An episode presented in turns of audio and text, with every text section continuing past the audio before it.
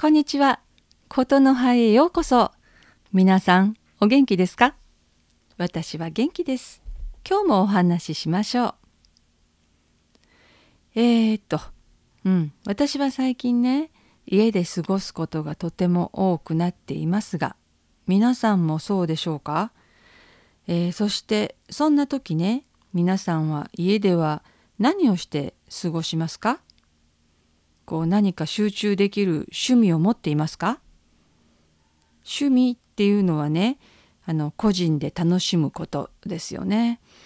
あのこのね趣味を持つというのも簡単じゃないでしょ？うあの自分がね好きで楽しく集中できることを探すのはこうなかなか簡単じゃないと思います。あの趣味を持ってる持ってねこう楽しんでる人っていうのは素晴らしいですよね。あの私はね物を作るのが好きなのでこう今までねいろいろなことをしてみたんです。まあ中でもねすごくこうハマったのがねあのミニチュアドールハウスですね。あのこれはね楽しかったですよ。あの先にねこうデザインを考えてごめんなさい。えー、建築士にねこうなったようなね気分でねあの自分の空想の世界に入っていけますね。あの本当にねこう一軒の家を作っているようでした。こうでもねまあたくさん作りましたけどもね一つも残ってないんですね。まあ置いておいてもね置き場に困るのでもうオークションでね販売してしまいました。まあ、いつかね自分のためにこう大きなものを作ろうと思ってたんですけどねあのドールハウスってこう木材を安売りにかけたりでねこう木の粉がたくさん出るんですね。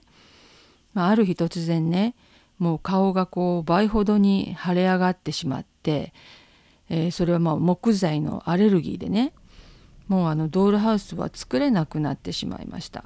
もうねあのすごく楽しく作ってたんでねもう本当に残念でしたね。まあそこからはね趣味探しですね。自分にはね何が楽しくて長く続けることができるのかってねこう待っててもなかなか出会えないじゃないですか。でまああのミニチュアフードやね羊毛フェルトやねこう手作りアクセサリーとかねまあ面白いんだけどねなかなか続かないんですね。で今はねつまみ細工です。あのつまみ細工はね小さな布をねこう折る、うん、つまむを組み合わせてまあこうアクセサリーとか装飾品まあかんざしねなんかを作る伝統工芸なんですね。あのこれもやっぱりね自分で考えてこうデザインして作るのが楽しいですよ。まあでもねこういうのは時間を使って集中したいじゃないですか。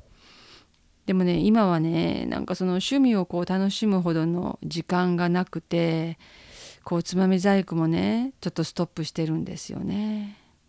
まあコツコツとやっていってこう上達していくことがまあ大切なんですけどね。皆さんはどうでしょうか？